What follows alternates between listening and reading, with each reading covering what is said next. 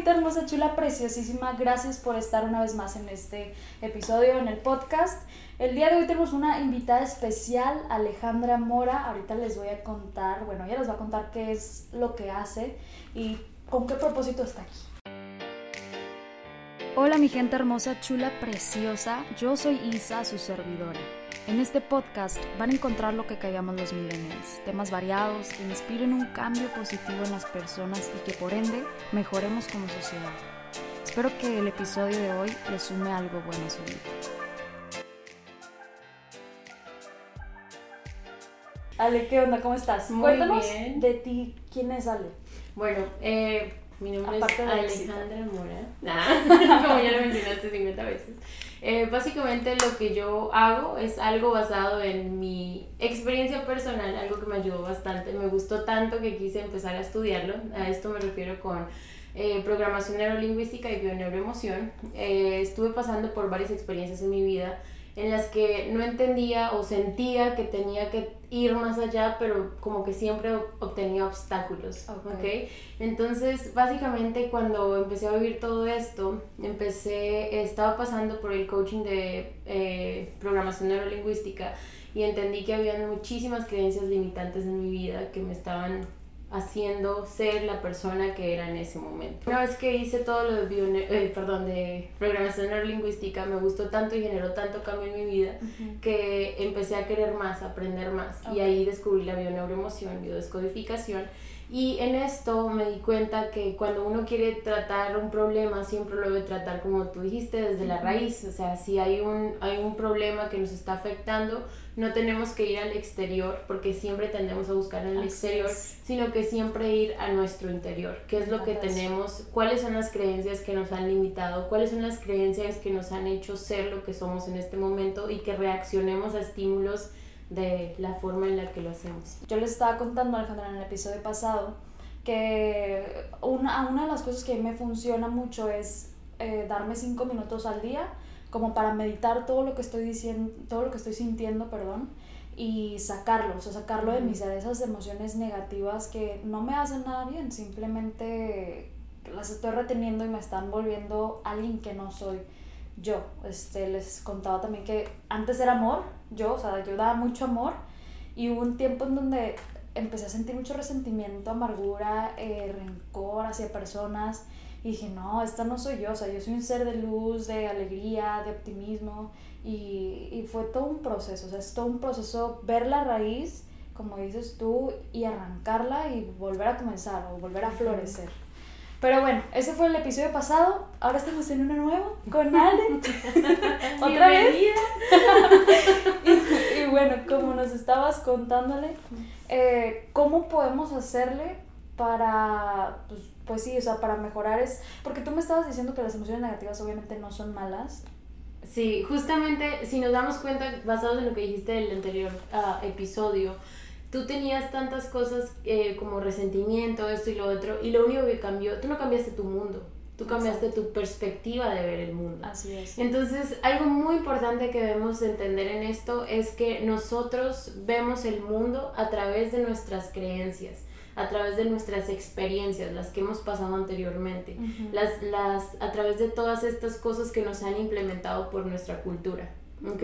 Entonces, el mundo es el mismo siempre. Lo que cambia es la perspectiva de los ojos quien lo ve. La pandemia, por ejemplo. Muchas personas, si ustedes las ven, están desesperadas, quieren que se acabe la pandemia ya, quieren que ya esto no pase, el encierro ya, o sea, ya está aquí, Ya, porque ya se aguanta. tope. Pero muchas otras les encanta, no saben cómo van a volver a, la, a la normalidad o a la nueva normalidad que vaya a haber. Entonces, aquí nos damos cuenta que todo es cuestión de perspectiva. Así es. O tú te quedas en tu casa, te encierras, te deprimes, o tú buscas en tu ser por qué no puedes estar contigo. Exactamente. Como había una frase que me gustó de que depende de ti de cómo quieras recordar esta cuarentena. Imagínate ya en unos 11, 15 años de que, ah, me acuerdo en el 2020 que viví esta cuarentena, pero la viví que súper mal, ansiosa, deprimida. O sea, depende de ti hoy cómo quieras recordar esta cuarentena. Ujú. Y lo que tú decías es cierto, o sea, nunca hay una emoción negativa y una emoción positiva, o sea, eso es algo que nos habla de la conciencia dual. Cuando tenemos una conciencia dual es cuando estamos basados en el ego y todo lo queremos dividir. Todo queremos hacerlo blanco o negro. Eh, eh, positivo o negativo. Entonces, cuando nos damos cuenta que hay una conciencia de unidad, o sea, una conciencia que nos hace pensar todo como uno solo, nos damos cuenta que si pensamos que sin lo negativo, o sea, sin, sin el estrés no sabemos qué es tranquilidad. Sin el miedo no sabemos qué es el no miedo. sí, sí, sí. Sin el sufrimiento no podemos tener satisfacción. No, o no podemos saber qué es felicidad. Entonces, si nos damos cuenta en esta conciencia de unidad que todo en nosotros pasa por alguna razón y tiene un para qué y no un por, qué, empieza a cambiar todo nuestro mundo. De hecho, estaba hablando con esto ayer con mi papá, me estaba diciendo, mi hijita, tienes que cambiar la pregunta, no es por qué, sino para qué. Justamente. Y me encanta. O sea, ¿cómo lo explicarías tú? Justamente eso, porque siempre todas las relaciones nos dan un, eh, las relaciones, perdón, las, las emociones y situaciones nos dan una enseñanza. ¿Ok? Esa enseñanza es un para qué, ¿ok? Si, tú, si a mí se me dañó eh, la llanta de mi carro, no va a ser ¿por qué se me dañó la llanta? Porque es algo que no puedo controlar, ya pasó, ¿ok? Pero si pregunto el para qué, es para qué, ok, iba muy rápido, me descuidé, no las cambié el tiempo, o sea, ¿qué enseñanza me está dejando la situación en ese momento que me sirve a mí para que en un futuro no la vuelva y no la pase? Y también lo mismo pasa con las relaciones. Exactamente. Híjole, híjole. La relación. es que queremos enfocarnos en relaciones también. O sea, las relaciones eh, yo aprendí esto hace, hace un tiempo, mm, como he llevado este camino del amor propio, lo, lo, aprendí durante este proceso, que en vez de preguntarme y decirme que es que por qué, por qué me cortó, por qué me dejó, por qué me dejó en visto, por qué esto y por qué el otro, dije, ¿para qué? O sea, ¿para qué estoy pasando esto? ¿Para qué esta persona me dejó? ¿Para qué eh, estuve con esta persona. Si lo vemos de un para qué es más personal, más positivo, o sea, le podemos dar la perspectiva positiva de eso. Ajá, y además de eso que te deja siempre una enseñanza y es lo importante. Hay personas, hay mujeres que me pasa, o de hecho a mí me pasaba también, que me decían, es que siempre me son infieles es que siempre me hacen esto, es que yo no sé por qué siempre es esto y esto, o sea, siempre repetían. De hecho, yo tendía a repetir un patrón de que yo no sé por qué siempre que tengo un novio me es infiel y consigue el amor de su vida después de mí. O sea, era ese, yo era el puente, el, el túnel que llevaba al amor de su vida. Entonces siempre decía como, ¿por qué razón me pasa esto? Oye, Ale, ¿no quieres ser mi novia? Ah, ya tiene novio, novio, novio. Censurado. Sí, con él. Él es un ejemplo perfecto de cómo, cómo el para qué y cómo la perspectiva de mi vida ha cambiado. O sea, Isa, tú más que nadie lo sabes que al principio yo tenía muchas quejas acerca de mi relación. Y yo era, pero es que esto me pasa, es que lo otro, es que lo bla. Y cuando yo entendí que todo se trataba de la forma como yo veía el mundo y que todo se trataba de la forma como yo manejaba, mi vida empezó a cambiar en todo el sentido de la palabra. O sea, yo no cambié de novio, tengo el mismo novio hace cinco años, pero es increíble que parece que es otra persona. Y él me dice lo mismo a mí. Él me dice, es increíble todo lo que hemos pasado y es increíble tú cómo has sido ahora.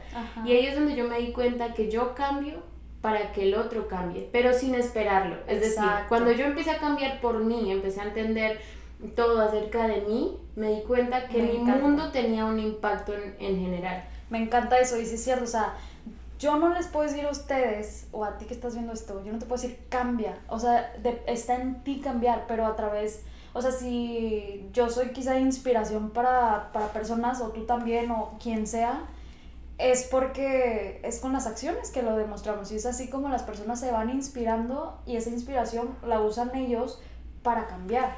Además de esto, que cuando nosotros, algo que entendí en mi relación, y lo digo basado en mi experiencia personal, es que cuando nosotros queremos cambiar a alguien, estamos hablando a través del ego. Sí. Porque, o sea, ¿quién dijo que yo tengo la autoridad para meterme y exigirle a la otra persona que cambie? ¿Quién? Exactamente. ¿Quién dijo que yo tengo que hacer que la otra persona me entienda? O sea, si yo sola no me entiendo, ¿cómo me va a entender el otro? Wow, está súper fuerte eso. No, es que yo también en mis relaciones pasadas intentaba cambiar a mis parejas y no está bien realmente, o sea, no está bien, simplemente si quieres ver el cambio, empieza por ti, Y además de eso, que si te das cuenta, el ego nos hace siempre buscar culpables. El ego siempre te hace pensar, yo soy el mejor y él es el que está cometiendo el error. Pero cuando te vas a la conciencia de unidad, cuando te vas al entender que todo genera un impacto y que todos estamos conectados de una u otra forma, te das cuenta de que, wow, increíble, que simplemente trabajando en mí, todo empezó a caer como un dominó. Una pieza empieza a caer en la otra. Entonces, el ego es algo que debemos cuidar bastante porque el ego prácticamente que es la mente errónea, este es el es una de las principales em, expresiones de la, de la mm, conciencia dual. La conciencia dual es esto que juzga, es eso que hace tener una baja autoestima, disfrazada de buena autoestima, porque cuando vemos a una persona que no, yo sé mucho, yo esto, yo lo otro, es una persona que se está negando a aprender más y que en realidad está buscando compararse unos con otros. Entonces cuando se comparan, ¿qué pasa? Pues que empiezan a tener bajo tu estima. Porque cuando tú conoces tu valor como eres, o sea, cuando tú te conoces realmente como eres y lo que vales, a ti no te importa saber que hay alguien que se parece a ti o hay alguien mejor, que hace mejor en, este, en las cosas, en ciertas, cosas, en ciertas situaciones, porque tú sabes que tienes algo que ofrecer individualmente. Entonces, cuando pasamos por esto, también entendemos algo que se llama el perdón. El perdón no bajo la base del ego, ¿Ok? ¿A qué te refieres con eso? Porque el, perdón bajo la base del ego es el que no te preocupes, yo te perdono. Y es el ah. yo perdono pero no olvido. Ah, ok. Entonces no estamos perdonando en realidad. El perdón bajo la base de ego es el que te hace sentir de que tú tienes la autoridad para decir al otro, eres libre de cualquier cosa, no te preocupes. En realidad a los únicos que podemos perdonar es a nosotros mismos. Cuando yo entendí eso, yo pasé por una infidelidad en mi relación que de hecho no sé por qué razón eh, en las anteriores relaciones cuando lo pasaba siempre era que que no entiendo que tengo yo, que ellas tengan, que... Y empezaba a tener una comparación, o sea, mi ego empezaba a mostrarme que, ¿te das cuenta? Mijita, y tienes esta explicación. ¿Por qué? Porque buscamos más creencias para fundamentar nuestros sucesos, ¿ok? ¿Y cómo lo hacemos para no verlo así? O sea, Cambiando nuestra perspectiva. Simplemente es la cuestión de cambiar nuestra perspectiva. Cuando nosotros nos damos cuenta de una forma que estás eh, haciendo algo igual, o sea, que un patrón se está repitiendo, si te das cuenta, lo único que se repite con ese patrón eres tú mismo. Mm. O sea, hay gente que dice, pero es que tengo este novio, tengo este otro, tengo este otro, y no sé por qué todos. Cuando me puse a analizar qué se repite en estas situaciones, me son infieles. Ok, ¿qué más se repite? Yo estoy en la relación. Entonces, ¿quién lo busca, ellos o yo? Estoy tratando de procesar todo esto.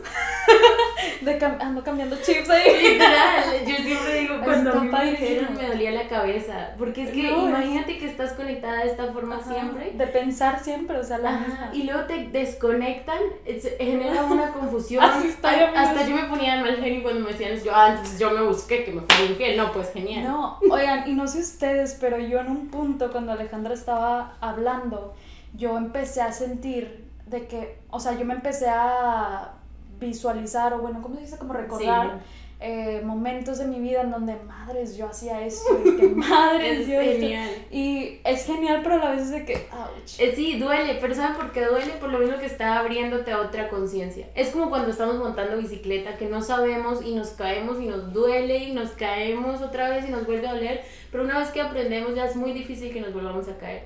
Entonces es lo mismo, va a doler. Siempre que yo tengo una sesión les digo, mira, va a doler, te voy a caer bien gorda. Sí, quítate de aquí.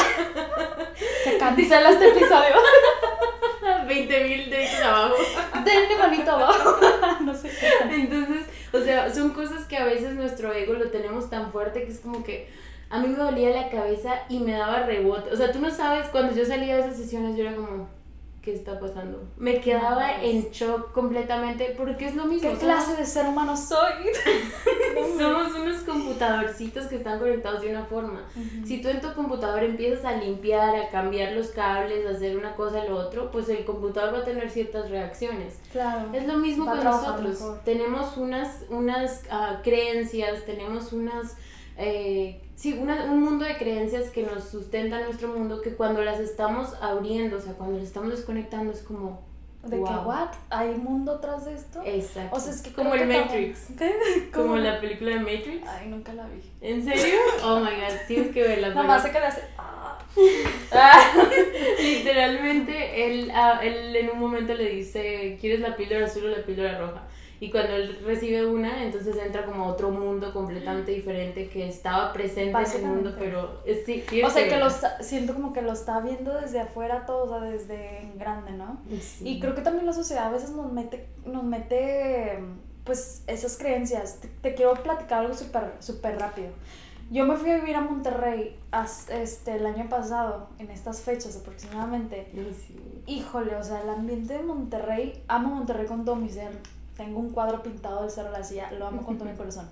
Pero la sociedad de, de Monterrey es muy clasista, o sea, es muy de que, ¿cómo te explico? O sea, tienes que ser de esta parte y casarte con una de la misma parte porque si no, no se puede. Es como tú lo estás diciendo, o sea, depende de la perspectiva de, y pues de las creencias que tú dejes que entren a tu ser también, porque nosotros somos responsables de, de qué es lo que queremos que entre en nuestra computadora. ¿no? Ajá, y también de, mira por ejemplo, de lo que acabas de decir de Monterrey, ok, puede que no todo el mundo sea así, pero tu mundo está fundamentado en que la gente que viste en ese momento tenía esas creencias. Entonces, ¿qué pasa? Tú generas un juicio basado en las creencias. Eso pasa todo el tiempo, o sea, es que todo el tiempo lo hacemos en... o sea, yo creo que todos los días nos levantamos y empezamos a querer hacer juicios y hacer así. Y si nos damos cuenta, cuando Jesús vino, lo que más atacaba eran los juicios. Él dijo que tire la primera piedra el que esté libre de pecado. Y pues ahí Entonces, ¿qué, ¿qué, enseñanza te dejó Monterrey, por ejemplo? Algo que aprendí en Monterrey fue a no eh, demostrarle a las personas que yo soy como soy, me explico, o sea, que yo soy grande, soy esto, soy lo otro, o sea, no hay necesidad, me explico, como para qué, simplemente voy a hacer lo que hago y porque lo disfruto y porque me gusta, no para agradarle a los demás, y era algo que yo estaba haciendo mucho y dije, ya no, o sea, ya me estoy desgastando a mí misma. Justamente una de las características del ego es que busca mucho la aprobación de los demás. Por eso empieza a compararse unos con el otro. Y, y no sabes, o sea, no es como que, ah, ya sabes esto, ya no tienes ego. No, claro que no, simplemente ya tienes eso en tu cerebro y es de que, wow, estoy trabajando aquí en base al ego estoy haciendo. A mí me ha pasado mucho que a veces, obviamente a mí no me le comparto todo esto que, que sé y todo, y él también, o sea, para nosotros, yo creo que a él lo mejor que le pudo haber pasado porque yo aprendiera eso, porque fue un show completo, un cambio completo en todas mis relaciones, con mi papá, con mi mamá, con mi familia en general, con mis amigos. Entonces, mm, cuando él se enteró de esto, él tendía a decirme que ay, pues no que, está, no que el ego, bla, bla, bla. O sea, como que me así y yo le decía, pues tú también estás haciendo lo mismo porque estás trabajando más el ego. Entonces, es como un trabajo constante que haces, pero no va a ser difícil porque te das cuenta que las respuestas que obtienes son tan bonitas, o sea, tu trabajo, como tú, que tienes esto de que abracemos todas las mañanas, amor propio, te abrazas porque te cuidas, bla, bla. Entonces todo esto genera ti, en ti un impacto, ¿ok? Esto lo hablas porque a ti te ha funcionado, ¿ok? Una vez que tú lo hablas, la gente lo ve y puede que lo haga y puede que no lo haga, ¿ok? Pero ¿qué pasa ahí? Que nuestra, la, la, la misma confianza, el mismo, el mismo amor, el mismo desarrollo de esto te genera que de pronto tú consideres más a las otras personas. ¿Cómo? O sea, tú... Sí. Disculpa. Acuérdense que estoy tratando el proceso. no, yo también... Me remonto. Estoy como una ratita, un cáncer ahí.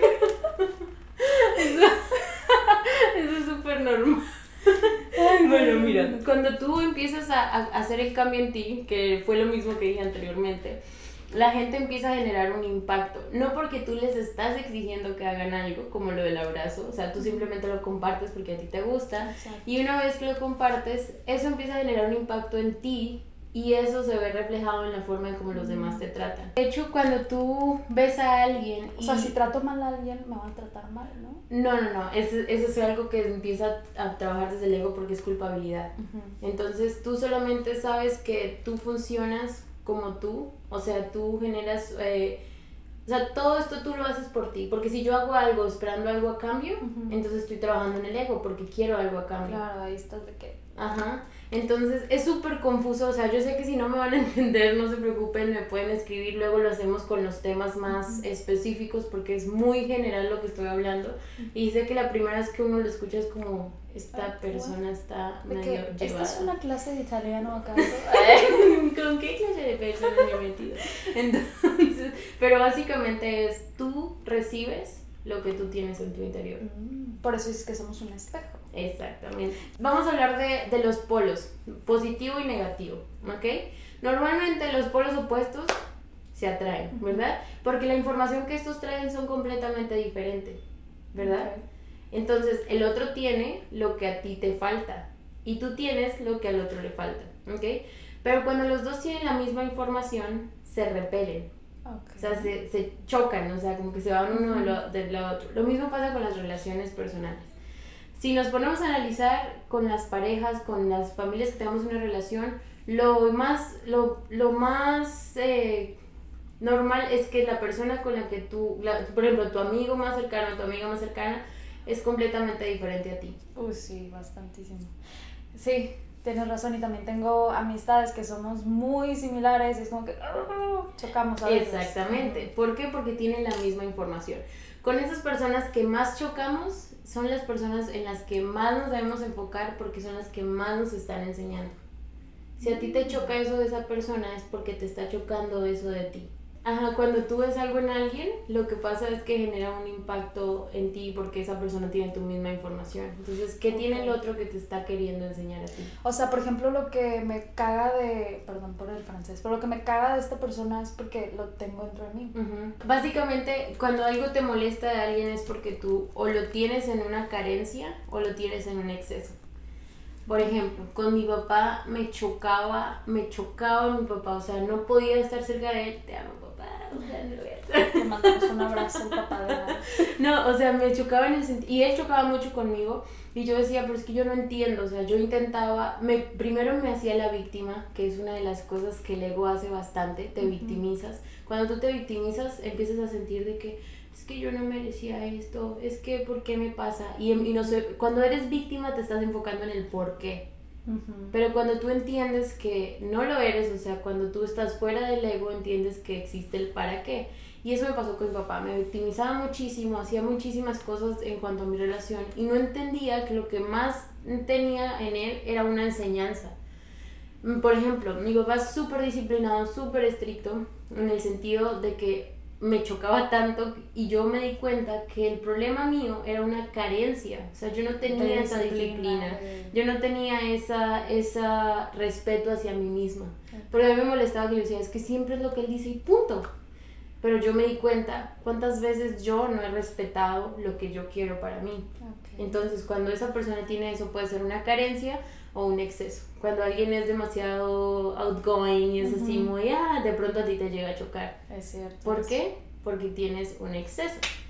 Oye, Alenita, gracias en verdad por toda esta información que me va a explotar la cabeza ahorita. Yo creo que a todos los demás también, pero es información que cura. Ujú. Literal, me sentí, me sentí Lolita Ayala. ¿Sabes quién es ella? Sí. Falta nada. Ay, no, no, no, qué risa, qué risa. Oiga, pero espero que les haya servido este episodio. Ale, gracias de verdad por compartirnos esta información. Eh, repítenos, porfa, tus redes sociales, donde te podemos contactar. Si quieren me pueden seguir en mi Instagram, es malemora11. Y además en mi Instagram cuando vean allí en la parte de abajo va a salir un- una website y ahí si quieren una consulta las estoy dando gratis, eh, eh, o sea, esta, una sesión las estoy dando gratis, entonces para que entren, pongan su correo y me cuenten más o menos qué es lo que en pasando. ustedes. Entonces me lo pueden enviar y ya después la agendamos. Padrísimo, como quiera aquí abajito les dejo en la descripción el Instagram y la página de ella para que nada más le den clic y vayan directamente. Gracias por acompañarnos, gracias por acompañarnos Gracias ti también. Les mandamos un abrazo tan enorme como ustedes y no olviden de abrazarse mucho el día de Que hoy. me canso. Bye, los amamos.